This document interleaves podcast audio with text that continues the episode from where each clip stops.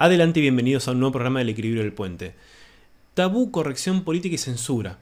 Tres temas que para muchos de ustedes pueden no estar relacionados entre sí, pero que me propongo demostrar que tal vez sí lo están y estrechamente. No nos vamos a centrar en la historia del tabú mismo, sino en cómo puede ser que opere en la actualidad.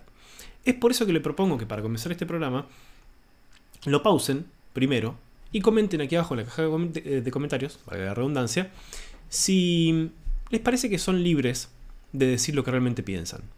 Sea cual sea su respuesta, los vuelvo a invitar al final, que lo vean completo y que la relean y la repiensen, a ver qué sucede. Antes, por supuesto, ya saben, se escucha la voz del estadio, les robo 30 segundos y dice que se suscriban al canal, le den me gusta al programa, lo comparten incluso a la gente que les cae mal, toquen la camarita para que YouTube les avise cuando se publica un nuevo video, se vayan a las redes sociales, en Instagram, por acá, truc, así, eh, el equilibrio de él. Y también, si, ah, ahí publico algunas cosas, hay cosas que están funcionando muy bien, qué sé yo. Eh, las ven, me das me gusta, no importa. Ah, dan amor, que es lo que interesa. También de este lado, así, truc, eh, pueden ir para Spotify. Mentira, no hay nada, no hay ningún botón, pero aparece el, cartelito. entonces pueden escuchar los programas en su formato podcast. Y si ya lo escuchan por Spotify, se acercan a YouTube para que el disfrute sea completo, porque ahí ven, me ven a mí y escuchan los, eh, los programas, todo divino, completo y hermoso. Vamos a dejarnos de tonterías y nos vamos al tema que nos compete en esta ocasión. Eh, como bien les dije, yo no me voy a centrar en la historia del tabú, no voy a centrarme acá en explicar qué es y cómo fue evolucionando, porque para eso hay gente evidentemente muchísimo más preparada que yo o lo pueden encontrar en cualquier lado. Mi idea acá, como en cada programa que realizo, es que juntos pensemos. Entonces, pensemos que el tabú es una prohibición, una prohibición eh, tanto de acciones como de temas a tratar. Nosotros conocemos mucho al tabú como aquello de lo que no se puede hablar o de lo, que está prohibido, de lo que se ve mal. Entonces, justamente a través de la historia, quienes eh, decían que era tabú y quién no, obviamente son los órganos de, poder, los organismos de poder, sea cual sea. No me voy a meter con uno eh, en específico porque al fin y al cabo se replican y funcionan de la misma manera. ¿Qué es lo que yo voy a prohibir que se hable o que se haga? Aquello que no me interesa para los que están por debajo de mí. Por la razón que sea, a veces sí que es por buenas razones, o vamos a decir que es por razones lógicas y entendibles, porque cualquier sociedad o cualquier em, civilización evidentemente requiere de límites, necesita límites. No vamos a decir acá que porque algo se prohíba, eh, necesariamente esté mal prohibido. No, no vamos a centrar en aquello que, a través del tiempo, se prohibió y que pretendemos decir que ahora se va derribando. ¿no? El caso mm, claro es justamente cualquier cuestión de la religión, muchas cuestiones mismas de, las, de las, creencias, la sexualidad. ¿Por qué yo lo quiero privar? O sea, ¿por qué quiero privar a mi pueblo de que ciertos temas se traten? Porque los quiero alejar de ahí, porque quiero justamente ocultar la información que pueda existir. Si considero como figura de poder que ciertas prácticas del pueblo van en contra de mi posición, puedo plantear, por ejemplo, que esas prácticas son justamente inmorales y van en contra no de mi posición, sino del bienestar del pueblo. ¿Sí? El ejemplo muy claro, por lo menos para mí, es, y además el más básico, la sexualidad. ¿Por qué regulo la sexualidad? Porque es mi pensamiento, y no es nada nuevo porque ya se ha dicho mil veces, que una sociedad sexualmente libre no es muy fácil de dominar. Si yo reprimo sexualmente, y eso son cuestiones psicológicas que ya se han hablado por doquier, voy a reprimir todo un desarrollo posterior íntegro del ser humano, de la sociedad y de esa persona en particular. Ahora bien, reflexionemos en lo siguiente. Si el tabú baja eh, de forma directa desde una figura de poder, es susceptible a romperse o a intentar romperse, porque cualquier cadena que el esclavo vea la va a conocer y va a intentar por todos los medios romperla. Entonces eh, esta, esta, gente lo pensó muy bien a través de los siglos y de los milenios y comprendió de que si yo muestro la cadena al esclavo, entonces ese esclavo tarde o temprano se va a revelar cosa que por supuesto a mí como figura de poder no me conviene. Entonces comprendieron muy bien que si la oveja le teme al cuidador, en algún momento va a intentar escapar. Pero si le tiene miedo al rebaño, ¿hacia dónde exactamente puede huir? Si el enemigo está en casa, como ha pasado muchísimas veces y sigue pasando y va a seguir pasando, ¿hacia dónde exactamente puedo escapar? Cuando el tabú se transfiere a la sociedad, y es la sociedad la que lo va a juzgar directamente, no requiero de una figura de autoridad, de una, porque ya la tengo en todos los ciudadanos y en cada uno. Y ahí pasamos a la corrección política. Una cosa que quería añadir del tabú es que pensamos que es rígido, que por ejemplo decimos la sexualidad es un tabú, lo rompo, deja de serlo. No, el tabú muta, el tabú se transforma, lo transformo yo como justamente esa figura de autoridad a mi conveniencia. Ustedes fíjense, por ejemplo, hablando de la sexualidad, que supuestamente hemos roto esos tabúes, se habla en la casa y yo jamás he visto a tanta gente insatisfecha sexualmente, como ahora. Donde en teoría es libre, donde en teoría la podemos profesar como, como se nos canta. No, sencillamente se transforma porque ahora pienso que nadie me la está negando. Nadie me está negando vivir la sexualidad abiertamente. Y así todo, uno agarra y se siente insatisfecho. En muchos sentidos, no solamente por el acto en sí, sino la sexualidad interna. Eso no sucede en una sociedad libre, realmente libre. ¿Sí? Entendiendo la libertad justamente con los límites que corresponda. No sucede. Si yo me conozco conozco mis propias cadenas, entonces las puedo romper o comprender que algunas son realmente buenas, pero desde mi lugar. Entonces, volviendo al tema, el tabú se transforma y deja de serlo, empieza, a ver, no es que deja de ser tabú, empieza a ser difuminado, empieza a ser como una, como una niebla, esa niebla que envuelve justamente al rebaño. Entonces el rebaño no comprende que está inmerso en el tabú. Porque ahora somos todos críticos de eso, somos críticos del otro. Cada oveja es crítica de la oveja que tiene al lado cuando nunca mira, por supuesto, a sí misma, porque de eso se trata. El momento en el que miramos para nosotros mismos, ya está, se rompió. Porque primero miramos para nosotros y después miramos para afuera. Ahí derribamos los muros.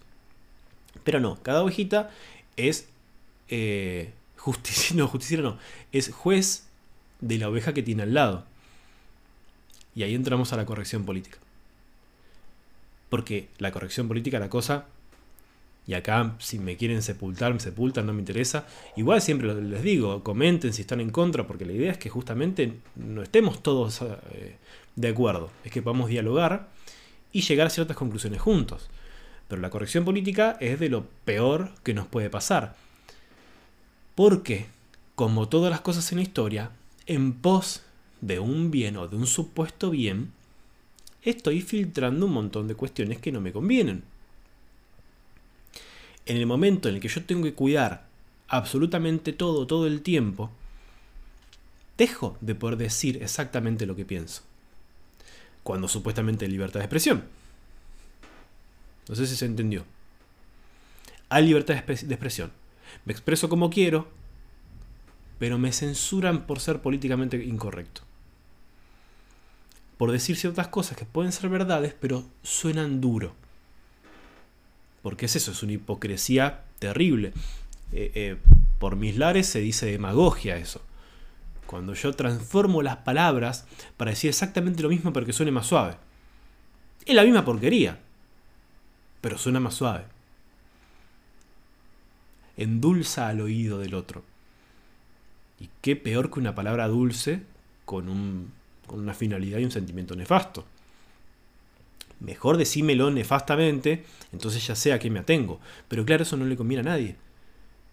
Fíjense cómo pasamos del tabú, de ese tabú antiguo, de ese tabú que venía mm, el rey de turno, la iglesia de turno, sea cual sea la religión, y te lo implantaba. Entonces vos, bueno, sí, podías estar de acuerdo o no, y en algún momento te ibas a escapar. Y de ahí nos fuimos a la corrección política, en la que ya no hace falta una figura, porque la figura está en todos lados, porque ya no sé exactamente dónde mirar. Es la niebla esa que yo les decía que, que cubre al rebaño. Y, y la censura aparece sola. Solos nos censuramos. Nos censura la oveja que tenemos al lado, porque no le gusta lo que decimos, cuando en teoría hay libertad de expresión, y nos autocensuramos como me pasa a mí en estos programas todo el tiempo, y no porque lo que piense sea justamente nefasto ni nada por el estilo, ¿eh? es sencillamente porque para mí la verdad es verdad. Porque hay, sí, hay interpretaciones, pero hay una verdad. Los hechos son hechos. No nos podemos ir mucho. Y de hecho, de hecho, eh, hay ciertas empresas que lo están pagando y lo van a seguir pagando. No las voy a decir acá, pero la podemos charlar justamente por Instagram en, privado. Eh, a ver qué les parece a ustedes, a cada uno de ustedes. Eh, pero lo van a pagar, lo van a seguir pagando porque la gente en algún momento se va a cansar, o esa es mi esperanza. Tengo la esperanza de que la gente se canse justamente de ser un rebaño, de no actuar como ovejas independientes y dejar de serlo, para que en algún momento seamos seres humanos, con todo el respeto que tienen los animales, porque creo que valen más que nosotros, y empecemos a empezar por nosotros mismos.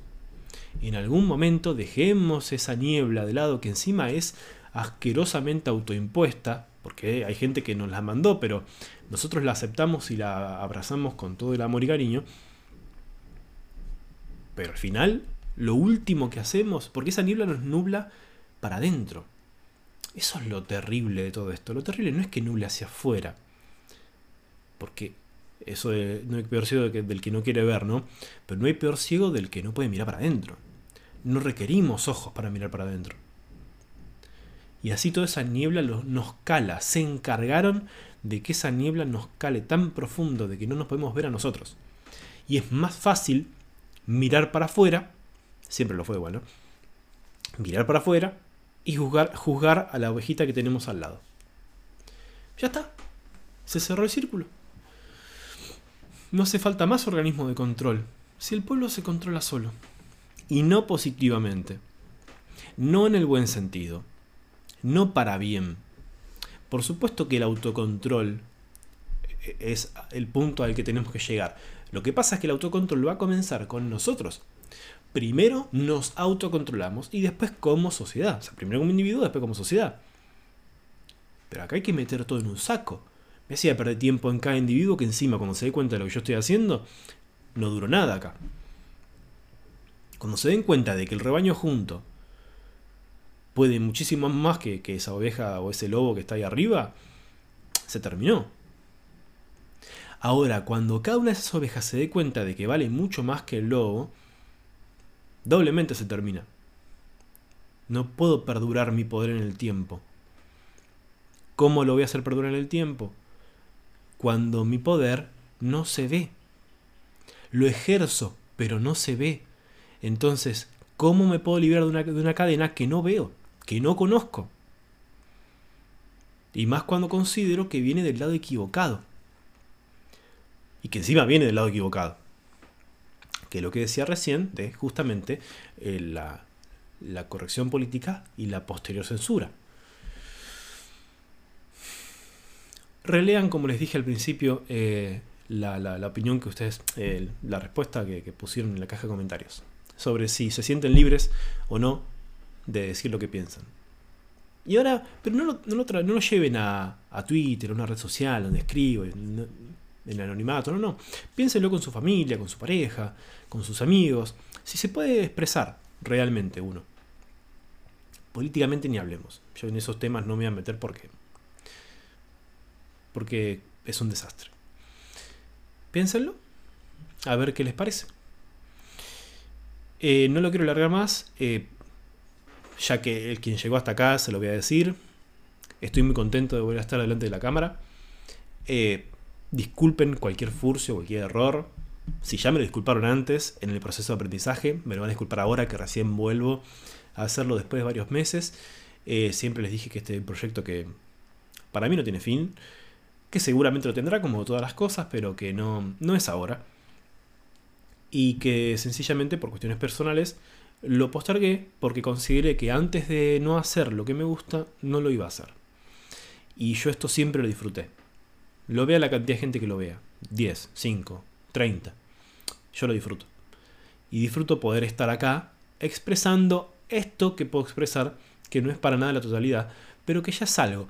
Y si esta expresión que yo manifiesto puede hacer pensar a alguno de ustedes, listo. Ya está, estoy hecho.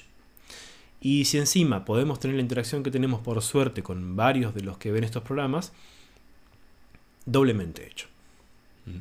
Así que gracias, gracias por la paciencia. Intentaré no abandonar más, nunca lo abandoné, pero intentaré no, no perder la continuidad de los programas. Y por supuesto, como ya saben, los espero en el próximo programa del equilibrio del puente. Muchas gracias.